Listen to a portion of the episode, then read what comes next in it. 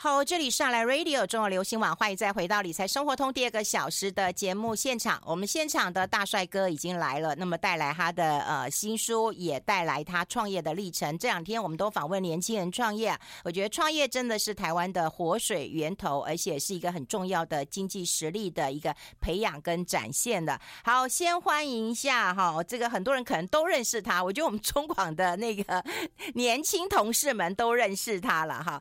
好，我们要。好，欢迎一下我们江大成《电商创业笔记》的这本书的作者江大成，大成好，哎，玉芬老师好，线上的听众朋友们大家好，我是大成。对，哎，大成要跟大家来聊一聊啊。说实在的，你之前是做电竞的，其实有很多年轻人都很喜欢做电竞，哎。那是你的兴趣嘛？电竞是我从大概从从小就喜欢打电动，然后我爸喜欢玩，我就跟着他，就看着他玩这样子。天啊，你好幸福哦！我们都禁止小孩打电动哎。啊，所以后来我妈也是她坚守的一个原则，就是周一到周五不能玩啊，然后六日的话就让我玩。但就算是只有这样，我还是见缝插针，一路就是呃，就玩到高中、大学。那到大学以后呢，那时候刚好电竞这个词来到了大家的视野当中，然后也蓬勃发展。然后我作为时下当今，当时的年轻人就非常喜欢，所以大学一毕业，应该说还没毕业，开始就往电竞这条路去实习啊，然后慢慢的就往这条路去走，这样子。嗯，哎，那时候没有得到家人的反对。其实没有，但是嗯，是回过头来，就可能这两年，因为已经创业了，做别的事情了，然后呢，再跟徐威老师还有我爸妈一起去回头看这件事情的时候，他们会去在节目上会分享到，譬如说，哎，其实当时做电竞的时候，我们还是不是那么愿意让大成走这条路的。那其中的原因主要就是说，永远是一个担心孩子的心嘛，不知道电竞这条路哦，或者是这个产业会是怎么样的一个未来，不知道会碰到怎么样的公司。怎么样的企业，所以他们其实一开始是担心的，但后来事实上我在这条路也没有呃碰到坏太太多的坏人或者是太多不好的事情，反而就是顺顺利利的一路有追到这个梦这样子。嗯，哎哎，电竞带给你什么样？除了就是呃这个呃乐趣之外啦，有让你每一下都在做决策吗？是因为电竞这个行业它非常的新，对，所以可能我的主管他已经领很高的薪水，对我们来说是电竞业的大前辈，他可能也就是三十二三、三四四，天呐，对，所以那这样子年纪的一个呃都可以做到很高的位置，那对于我们这些年轻的小朋友来说，其实当时也是算是蛮有机会就可以掌握到。算是管理阶层的这个权利，像我当时我二十四岁，嗯，然后我做战队经理，我大概手下管就要管可能有十五六个选手加七八个教练管理人员这样子，嗯，嗯，所以其实我觉得是一个对于年轻人来说相对。机会更多的一个产业，因为你如果去其他产业的话，拜托你可能还是一个实习而已，对不对？你什么时候可以出头啊？你什么时候可以做到产品的 PM，做到很长的一段时间啊。是是是，尤其主管的那个年纪，可能就要从六十五，对不对？然后再一路排到五十五、四十五这样排下来。但是其实电竞就是你有能力，你马上被看见，一下就升上去了。哦，哎，那在中国的市场会比较大吗？因为那时候电竞好像你是在中国工作嘛。是，当时我在上海的时候，嗯、我的那个电。进俱乐部，嗯、我们整个公司加上选手，加上呃运营人员，大概有两三百来号人物，所以其实是非常大的一间公司。那这样子的电竞俱乐部在在上海可能就有七八间大型的，哦、那另外还有一些相对没那么大型，但是整个资本的投入啊等等的是非常的，嗯、呃非常的大。而且你刚刚我这样听你讲，你带这么多人，你要做很多的决策，对不对？然后你要做很多的不管领导啦、统御啊，这个营运的一个方针，这都很重要。那回来台湾之后，对，有很大的一个改变了。你会改变？你会感谢疫情吗？还是会觉得啊，如果没有疫情的话，我搞不好现在已经做到一个大主管了？哎，其实疫情这个东西真的是改变非非常多人的人生道路嘛，包括我自己的也是。本来我给自己定义的目标，因为我大概是二十四岁的时候到上海，嗯，我觉得我应该会在上海做电竞，可能做到二十八九岁，最最少，那也就是我现在这个年纪啦，差不多。那原因就是，我觉得三十以前呢，可能就会想啊，有这个成家立业的考量。那当然还是会想到想回到台湾，那台湾姑娘还是比较熟悉。这个是实话实说，是这样子。但人生不一定怎么走。那碰到疫情了，那就又更不一样了。哎，你本来是有计划的耶。很多男生其实是没有什么计划，都说计划赶不上变化，变化赶不上老板的一句话，对不对？就你还是有计划的。当时也是因为疫情发生的当下，我人是在台湾的，对，对，所以就没有第一时间返回上海。也因为这样子，最后就没有回去了，去了对，就没有回去了。嗯嗯，所以也蛮特别的一个经历。这两天我要看到你的报道嘛，是就是也庆幸没有回去了。呃，对，来不及逃啊，来不及回去，然后那个什么，还有很多的行李啊，都还在上海，后来都是请朋友再帮忙寄回来这样子。嗯嗯，哎，那回到台湾之后，就呃走自己的路，有没有彷徨啦？有没有这个嗯，不知道茫茫不知所措呢？其实一开始的时候，呃，在家我就是。嗯呃，还是 work from home 的状态。上海的工作没有马上的辞职，哦、大概 work from home 了两个多月吧，这样子。嗯嗯、那这两个多月期间，其实对我来说就是一个缓冲期，让我边想我下一步要干嘛。嗯、那当时我最喜欢做的一件事情，当然除了电竞，对，就是做菜。那我自己也精进一点自己的厨艺。那另外呢，我不管做的好与不好，我都会把它 po 到网络上，然后慢慢的去经营后来的大城小馆这样的一个社群。所以刚开始是兴趣。是然后就 po 一 po，闲着无聊，对对，后来变成了一个正业。哎，你这样讲的话，每个人都会觉得哇，你们这些人都是无心插柳柳成荫，然后有心栽花的花都不开，就好像你陪人家去那个应征，对不对？然后别人没选上，你就选上了，会不会有这种感觉？呃，其实我觉得。像大城小馆整个经营，一方面我觉得疫情是很大的一个一个契机，因为疫情的时候，其实非常多人都会自己在家做菜，嗯，然后呢也划手机的时间变多，所以那时候当时经营整个社群，然后包括这种食谱分享的粉丝专业，会有更多人想看到。那当然，我觉得每一个时间点，每一个不同的环境、时空背景下，都有一个你可能出头的不一样的方式，这样子。那我运气很好啦。嗯嗯，哎、欸，我觉得一定有碰到很多的人事，然后协助你就往这条路上走了。其实帮助我最多当然是家里，包括我爸妈。那首先我妈当然她自己本身就是一个哎微吧大网红，所以呢，呃，她其实呃在这方面给了我很多经验，然后也挹注了很多的曝光给我。欸、你会听吗？就爸妈给你的经验，你会听吗？会会会会会，尤其后来。哎、你好乖哟、哦，你真的是模范孩子哎！对 现在不用讲模范母亲、父亲了，都是模范儿子、模范女儿了。对，因为其实呃一开始我也是不听，也不是说不听，但是会比较抵触。哎，你看电竞，对我觉得我想听这个电竞，对不对？他们不懂，那电商他们也不懂，对网红他们也不懂。对不对？那为什么你要听他们的？一开始我也会抵触啊，我也会觉得，哎，我是时下当今的年轻人，嗯、那我看到的视野更年轻，我才了解这个事情要怎么做。那其实，在沟通这个点上面，他们也尊重我是年轻人，但是他们会说，呃，但是你电商这个东西万变不离其宗，它就是商业行为。那我们作为比你多三十多年经验的社会人，我们有我们的社会经验来告诉你商户关系是怎么样的，怎么样跟客人去做应对，怎么样的一个商业逻辑等等，他们会不断的去跟我分享这些东西。但一开始我会觉得啊，不要说那么多，好烦。但几次几次的这种经验，就会去验证说，嗯，他们的东西还是有道理的。哦，所以你基 基本上你是不听的，然后后来是有印证的。是是是。哦，哎，在创业的初期，有父母亲的资本益助吗？呃，其实资本这个方面有点算不清楚，我只能说大城小馆我们是独立运营。哦、但是你要这样说的话，呃，我们的办公室我是借借借寄生在这个徐巍英文的办公室里面。那当然还有呃，这个我们徐巍老师他帮我们代言，哎呦，你宣传，你叫徐巍老师啊？对，那这个东西、嗯、宣传费我不可能跟他算钟点费嘛，对不对？啊、所以那个东西是分红入股呢，不能不能量化的，没有办法说、嗯、哦，他们。嗯实际上给了我多少钱？但他们实际上给了我非常非常的多，嗯，这样。但我们大城小馆，我们的运营是独立运营的，嗯，对嗯。那有没有说给他一个红包咯？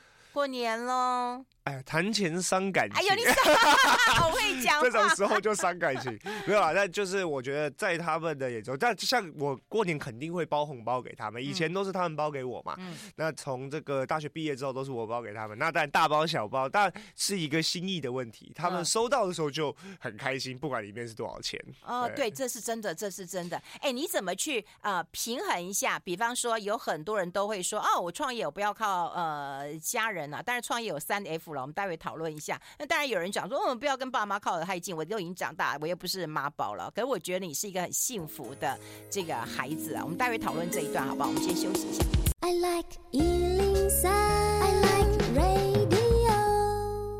好，我们现场的就是我们大成小馆的创办人江大成了，带来他的书，我觉得给年轻人，特别是想要经营自己事业的人，可以来做一个呃参考了。而且他的笔记当中，我觉得呃帮大家抓重点，我觉得那是一个很可贵的一个整理了。那刚刚有提到了，我觉得我比较关注的一点就是跟家里的感情。大家都说创业只有三 F 啊，呃，第一个当然 father 哈，father mother 一样啊，就是一个 family 啊，然后就朋友 friend 哈，然后大家就父就笨。才会投资你啊！你你怎么看家人这个部分？呃，对我来说，其实这个是有一个心境的转折的。嗯、就从小都也会怕被说，哎，你就是徐威的儿子，所以怎样怎样怎样，嗯、或者是我自己，也不是别人说，我自己心里会有一个呃问号，有一个感觉，就是哎，是不是我得到的一些肯定，是因为我妈妈的关系，有一个光环的加持？而且我觉得一路上来说，一定有，一定有这些时刻。当然。嗯，真的让我比较从这个，呃，这个这个算是一种自我压力去释放出来，是我去做电竞的这几年。嗯，因为在做电竞的期间里面，首先电竞这个徐伟老师的触角再怎么广也伸不进电竞 这个行业当中，更何况我是在上海工作。嗯，所以呢，在上海工作得到的所有的肯定，包括升迁加薪等等，是因为我自己的能力被看见了。那在这件事情过了之后，我反而就可以坦然接受来自家里的任何的帮助，而且乃至时间到现在，嗯、乃至到时间到现在，我反而会觉得得到家里的帮助而坦然的去接受它，面对它，就是去承认自己确实享有更好的资源，那我们就做更好的事情出来。那我反而觉得这是一种成熟。嗯，对，就是说去，我很能认同，去去真的，像尤其我在这个创业笔记里面也有写到，就是任何的创业家，包括我们这种小青年创业家，要要去看清楚自己手里的手牌，再去决定要不要去创业或要创怎么样的业。那对我来说，去认清家庭的一个状况，或你父母可以给你怎么样的帮助，肯定也是呃所有年轻人的一大手牌之一。对，明明就是老天爷有给你一手的好牌，可是你就是不会去用。是，所以我觉得反而可以得到家里的帮助，嗯、甚至他们也很愿意去。当然啦，我觉得父母肯定永远是很愿意把自己的一切都给到孩子，不管是知识、经验，嗯、甚至是金钱。嗯、所以我觉得是。能坦然的接受，反而是一种成熟。嗯，哎、欸，那我们来看看啊，就是从大城小馆，然后呃，这个电商，然后创办到现在了。你是本来先从直播开始，对不对？然后直播之后再变成呃电商，这个历程有经历过多久呢？其实它。没有一个明确的经历时长，它就是一个自然而然的事情。那其实我觉得就很很简单的一个概念，就大家都在讲的流量变现嘛。我直播很多人看的，以后我要怎么样流量变现？那有的人这是最难的。对，有的人可能就是哎直播打赏啊，接业配啊。那我们选择的路径是我们去做了一个品牌叫大成小馆，然后呢在这当中我们就是不断的去丰富我们自己的产品，然后在直播上去做。销售，但我觉得直播的销售很重要的一个点是，你提供怎么样的品相，跟怎么样去做跟客户做一个沟通。就是所有直播的观众里面，他为什么要买你的东西？嗯，你的东西比别人好在哪？比别人便宜在哪？那这些东西，我觉得是要花长时间去沟通的。哎，可是我最不懂，就是说从社群平台开始，如果你有了直播，你有了流量，就大家喜欢你，他就会喜欢你你的所有东西啊。嗯，你怎么解读呢？其实我觉得这样，因为呃，像我在做食谱分享的时候，大家会觉得说，哦，那我看你的粉钻是因为我觉得我在你这个食谱分享里面呢，我可以去学到一些我的东西。但是这个跟他要不要买你的商品，我觉得是两件事情。对，那像大城小馆，我们真的是花了。就是从创业到现在，花了这样子的时间，然后我每个礼拜都会固定的去直播，不是说有时候播，有时候不播。那我们去营造整个的品牌形象是家庭的、温暖的、正能量的。那所以呢，我们东西的这个 CP 值，还有我们东西设定的口味，都是有依照我们的这个粉丝群、客户群去做设计。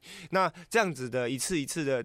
呃，怎么讲？这个叫做什么口碑行销啦。他每一次买以后，他都觉得很满意啊，CP 值有，那东西也好吃，符合我们家的需求，那他下一次就还会再来跟你买。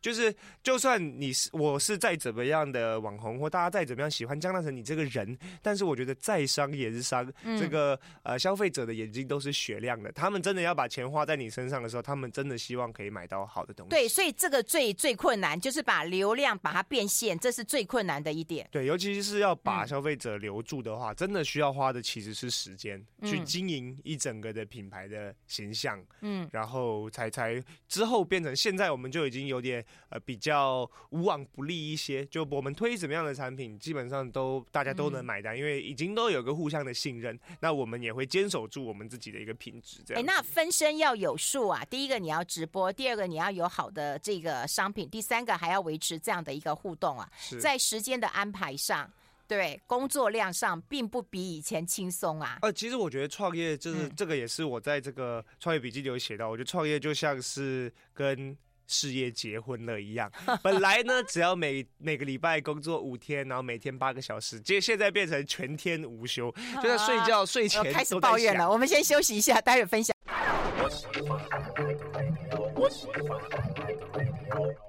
好，欢迎回来，理财生活通，我是夏云芬，在我旁边的就是大成小馆的创办人江大成啊，非常年轻的一个帅哥。刚刚也提到，就是说要创业真的是辛苦的，所以在时间的一个安排上面，你说，呃，感觉上很像就是跟事业结婚了，嗯，那是怎么样的样貌？因为其实本来呢，工作期间我们就想工作，下班了我就好好下班，享受下班的生活。嗯、但其实这个创业了以后，你会发现，啊，时间变得自由了。就时间多起来，但时间多起来的时候，反而会让你有种恐慌的感觉。我有时候就会觉得说，哎，那我现在上班时间，但我真的没什么事做，我是不是该做些什么？我要做什么呢？嗯，要帮自己命题，帮自己找事做。那我今天就去找不一样的代工厂，我就去见不一样的客户。啊，这是一个。那另外还有就是，其实你的脑中。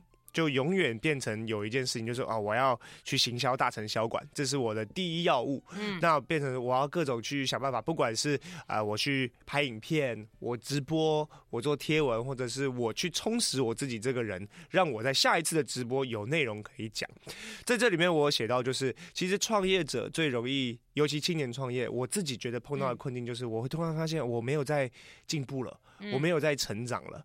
因为不管任任何意义上来说的都是，因为呢，在公司里可能有主管会告诉你说：“哎，好，那我们这个月的季这个季度我们要完成怎么样的 KPI，怎么样的目标，那你就朝着那个目标前进就好。那甚至呢，你会去考证照，然后呢，会有一条明确的升迁的道路。那那就是一个可以看得到自己的进步跟成长。但是创业者其实除了最后呃。年年末的时候看有没有赚钱之外，你不知道自己的成长在哪。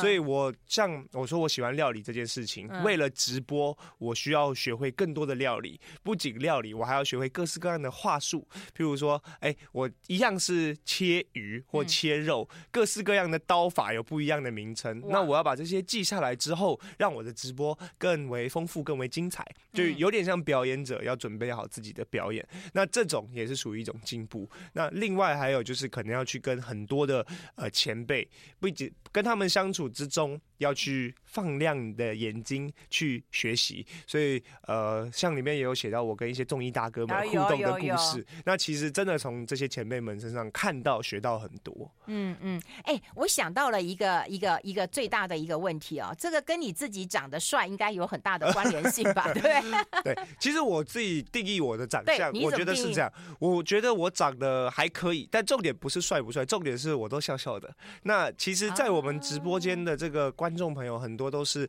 我们家庭主妇。对，说实话，真的是以妇女朋友居多。那我提供的一种笑笑的这种温暖的大男孩价值这种形象呢，所以你的人设很清楚，也不是人设啦，我真的是这样的人，对对对，真的是这样的人，所以这个人设才可以演这么久，而、啊、不是啦。哎，可是这样就好，一致性就好、啊。对，其实像我跟我妈的互动，还有包括我常常找我外婆就徐妈来做菜，那其实我们的互动都是平时我们自然的互动，只是把它端到了荧幕前面。那提供这样子的一种呃正能量、温暖的价值，是我们的一个核心的宗旨。对对，对我觉得有天赋啦，有家人的一个支持，哈，家庭的一个呃肯定啊。那另外就是一定会碰到一些困难。或者是麻烦的的的的事情啊？对，有碰到最困难吗？其实像创业的过程当中。呃，每个阶段的困难不一样。在创创业初期，我们碰到的困难就是我们根本什么都不会，什么都不知道，真的是呃，只有这个啊、呃，来自我父母的一些社会的经验啊，来跟我们分享之外，然后我们就是一个一步一步的，然后你也半信半疑。呃，一开始肯定是先持问号态度，然后呢，再来就是可能找代工厂啊，没有认识一家代工厂，一家都不认识，我们就一间一间自己去看，自己去找，找多了以后，慢慢的就触类旁通，一间接一间，就像拔那个莲藕一样，就变成一串，哎，我们就都认识了这样子。那那可能是创业初期的时候，到了现在，其实就是想怎么样。继续进一步的去扩张，就是因为其实像我自己是金牛座加客家人，哦，比较稳一点，就所以，我不会觉得说，哎，那我们现在大成销冠，我也出书啦，也会很有名啦，赶快来来这个来几个 F，来几个 Four 来投资我，就我没有想要走这种路线，那所以变成扩张是我们下一步要去面对的，我要往哪个方向一步一步的去扩张，这样子，嗯嗯，所以你觉得是带领每一步是最困难的事情，反而去找。找这些代工啊，找这些产品都不困难，你都没有被人家拒绝过。呃，其实找代工厂，人家不会拒绝你，嗯、我们是他们的客户嘛。嗯、那其实我们被拒绝最多的是我们看不到的那些最终没有购买我们产品的无缘的消费者。那其实，在这一块的话，我觉得就是啊、呃，开源节，算开源节，就是去巩固本来我们自己的消费者，嗯，是我们的这个忠实的客户之外呢，嗯、另外去想办法让更多人认识大成这个大成小馆这个品牌。这件事情我们应该一直都有在做，也会持续做下去。嗯，嗯所以你现在。看哦，这就是啊，你领薪水的人，我只要每个月反正钱就会入账。可是如果你要当一个创业家的话，你就要想想看，对我的下一步要怎么走，一直想，一直想。对，现在团队有多少人啊？我们团队差不多就五个人。哦，那很辛苦哎、欸。对，因为我们团队其实包括我们找。下一个产品，下一个商品，商品的开发，开发。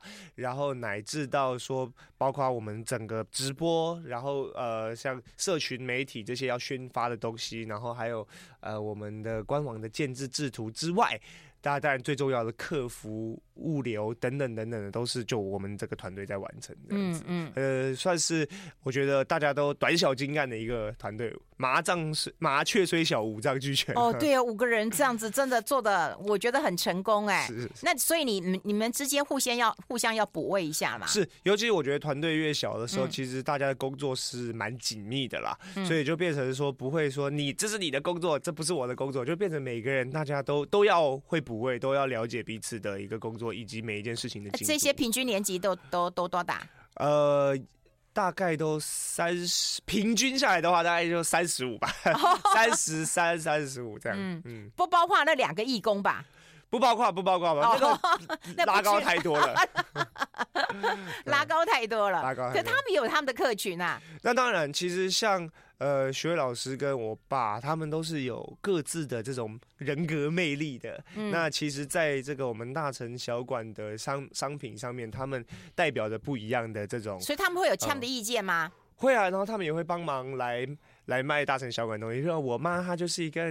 超级天真吃货的这种感觉，他真的也是，他吃到什么好吃的，他就嗯，好好吃哦，不好吃他就呸，就是他是很真实的。那我爸就是那超级勾仪、超级实在的那种人，所以他说好吃的就一定好吃，然后他说。就是还好的，就是不好吃。哇，对，所以你们要试验很久，对不对？这也是一个过程哎。啊，对，所以其实我所有的产品基本上要做，我也会让他们吃吃看。嗯、然后，因为他们就他们也是消费者嘛，我会希望有尽量更多的嘴巴来试过我们的东西，这样子。好，那你从第一笔的一个呃营收到现在已经破千万了嘛？哈，这可以讲的嘛？哈，破千万了，这个历程我觉得也很珍贵。待会分享，我们先休息一下。I like 好，我们持续跟我们江大成来谈一谈哦，就是在创业，创业说实在，疫情过后才两年嘛，好，你的营业额从第一笔，那么到现在破千万，哈，这个这这个这成绩单是不错的。好，你个人应该很满意吧？就营业额啦，营业额在在这个数字确实是有。然后呃，我觉得我们赚其实没有赚非常的多，营运你的成本比我们想象中的也要大的不少。嗯，但但是呢，其实我觉得在追求千万的这个过程当中，呃。算是运气非常非常的好。哎，你有没有在电脑前面等过做啊第一笔订单啊第一个月的订单？你这种金牛座的应该要赶快盯着。有有，我很喜欢盯着我们的这个后台系统看，因为每一笔订单进来的那种愉悦感、那种成就感，脑内分分泌那种多巴胺。对，但是说实话，你看到数字其实会开心，会会会会会，就就像那个银行的存款在变多一样。但是其实大成小馆真的是幸运的，因为一开始我们。推的第一款商品是我们大成小馆的，真正推的是干拌面。那这个干拌面呢，在还没有正式呃制作出来，只是预购的时候、预售、预购的时候就已经完售了。所以，首先这个对我们大成小馆整个启动的资金是非常好的。之外呢，我觉得呃这个。碰到疫情，大家有这样的需求的时候，刚好我们拿出了这样的商品，是呃，我觉得台湾面的市场好大啊。对啊，因为尤其是前一阵子疫情，大家都觉得我有可能会在家突然被封城，所以我家里需要有一些可以常备的食物。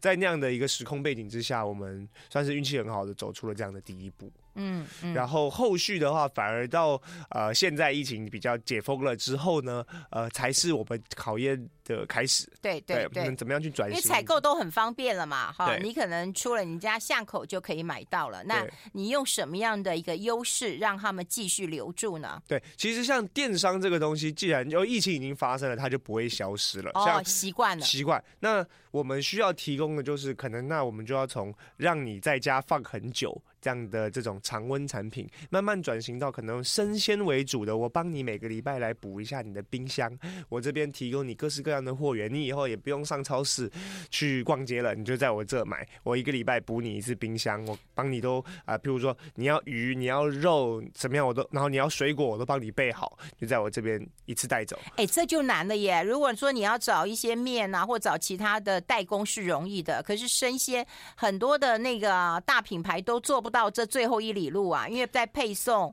在啊，运送的过程，那个的确是是货源是难找的，配送是辛苦的。其实有一个很简单的一个商业逻辑，就是现在也全世界都在发生。以前的呃所谓的大盘大大盘有没有？然后再到中游，再到零售，这样的一个模式，慢慢的在被打破。像我们直接拿的货，其实就是也是大盘的货。那拿到之后呢，我们就直接给到消费者，中间的所有的本来的中间商的这一段都消失了。所以呢，为什么？现在大家可能会觉得，哎，跟这些电商平台买生鲜品，品质也很好，但是价格确实低了很多。哦，对，那这个这个这样子的一种，呃，其实直播带货为什么可以价格比较好？简最简单的逻辑就是这样，它省去了中间商的那一段。所以呢，其实这个也是我觉得慢慢慢慢，呃，会面对的一个问题。但是呢，像我们这样的这种零售电商就不会规模太大。嗯，那可能以前呢，两间很大的这个。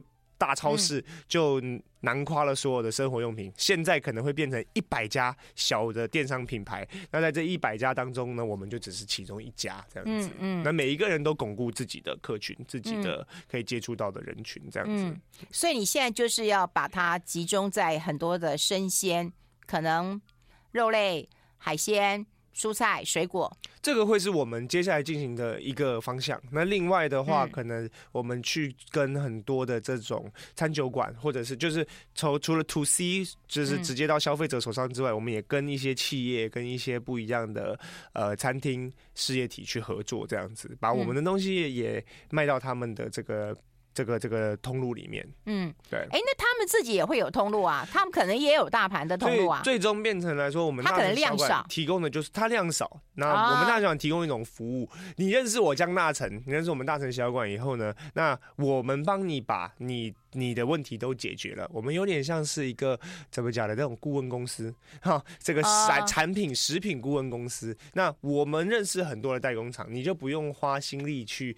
一个商品就要找一个代工厂，你只要认识一个大城小馆就好。那我帮你把这些事情都做完，那你呃，你给我手续费嘛，就赚 服务费。是是，是，我觉得大概就是很清楚这样的一个方向。但是这个服务费也不是说纯赚服务费，嗯，因为他们为什么要跟我进，也是他们相信大城小馆这样子的一个品牌的提供的一个品牌价值。嗯，对。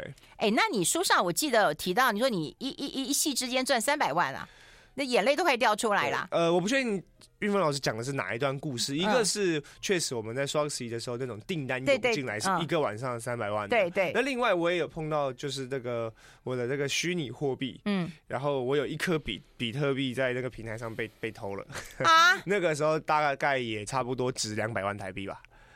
对。嗯。那那那又是另外一段故事。那这都也有收录在江大成电商创业笔记。我我说的是那个双十一啊，是，那是我们大成小馆第一次的双十一。然后呢，我们当然就双十一大家电商节啊，那我们特价啊，我们有行销方案啊等等的这样子。然后呢，呃。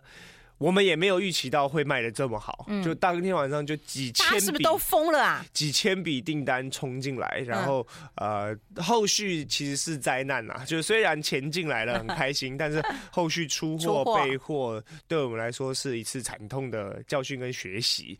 那后来的双十一，我们就需要提前做很多的规划，然后让我们整个，因为我们团队人就这么多，对，所以我们需要用这个很更好的规划去把。效率提高，在我们出货啊等等的才会比较顺畅，不然就会全部塞住。嗯嗯，那那一次听说是蛮辛苦的，很辛苦很辛苦，大家都是加班在做这样。嗯，但是看到了钱呢？啊，啊，那当然，所以这个 呃，我觉得这个也是创业过程中有趣的一点啦，就是呃。真的会感受到付出多少的努力，就能得到多大的回报。嗯，对。哎、欸，那我们待会要跟大家来分享一下，其实很多人都很想要创业。好，对，你觉得创业，而且创业大家都说哦，我要先去学嘛，学完以后去累积起来。你你不是嘛？好，我们待会分享这一段，我们先休息一下。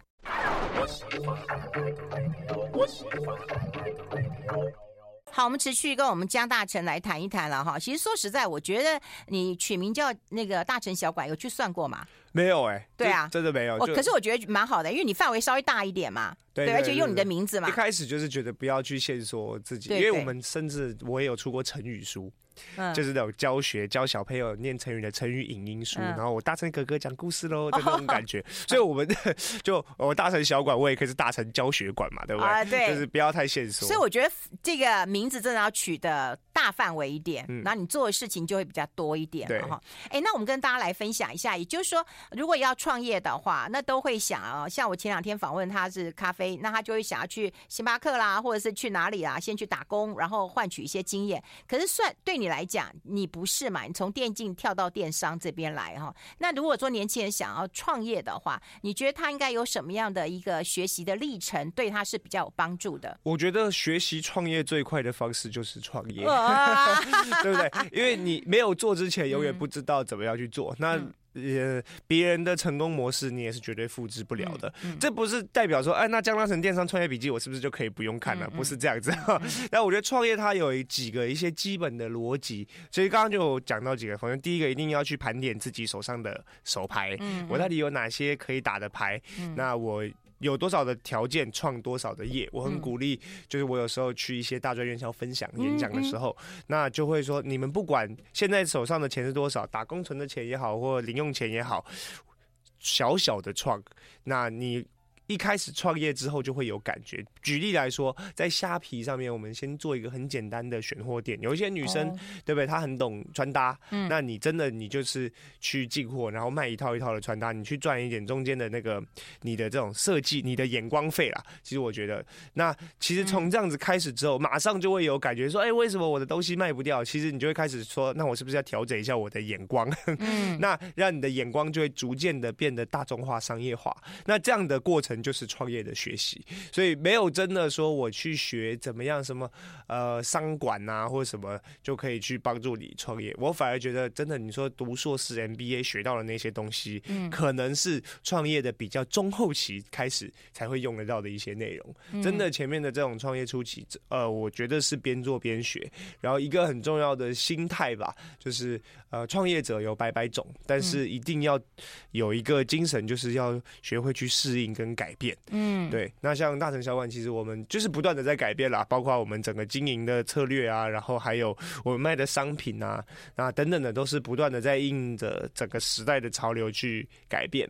那我觉得这个是呃，创业者需要先有的一个前提。那如果自己就是一个改变很慢，或者是不喜欢被环境推动的人的话，那可能就嗯不一定要创业啊。嗯，对。哎、欸，那现在你们这个世代的还会期待那个啊？我们那个世代都是会说啊，那创业其实最好就是钱多事少离家近。对，你们现在还会有这种说法吗？会有这种期待吗？呃，创业的话，其实钱多事少离家近。应该做呃，除了钱多以外都做得到啦，对不对？你要创业的话，你要事少离家近，就住在家里，不要出去，不大不了不赚钱而已嘛，对不对？但是创业，我觉得既然选择这条路的话，那肯定这个就不是目标。创业的唯一目标就是成功。那钱多事少离家近，那只能说能找到这样的工作，那就幸福啦。对啊，对啊，对啊。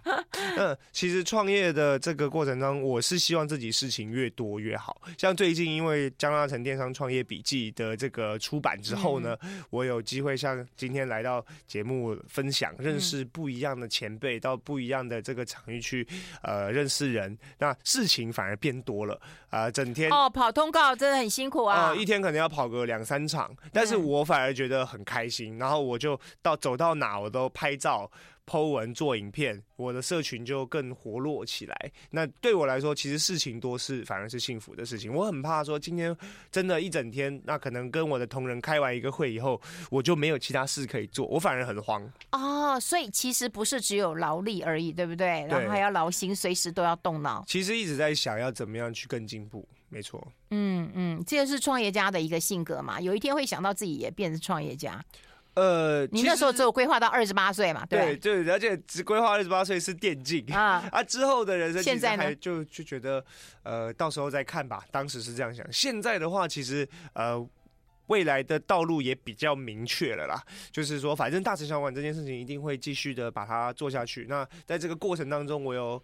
很多很多的学习，所以才甚至多到可以写一本书出来了。但是我觉得反而很重要的是，就是不断的继续去往前看，就像书一样，写了一第一本以后，我就已经开始想写第二本。真的吗？对，那第二本内容可能就不一定是创业的，就大家很好奇，包括我们节目前半有聊到，就是跟许巍老师之间的一些故事，用我的第一视角口吻去说出来。嗯，这样类似这样的一些书籍也会想要继续去写。那在大城小馆这件事情上，当然是希望。他蒸蒸日上这样子，哎呦，很有气，创业家的那个气魄哈，蒸蒸日上了。好，今天非常谢谢江大成到我们的节目现场，跟大家做一个分享，真的希望你事业成功，谢谢，谢谢，拜拜。拜拜。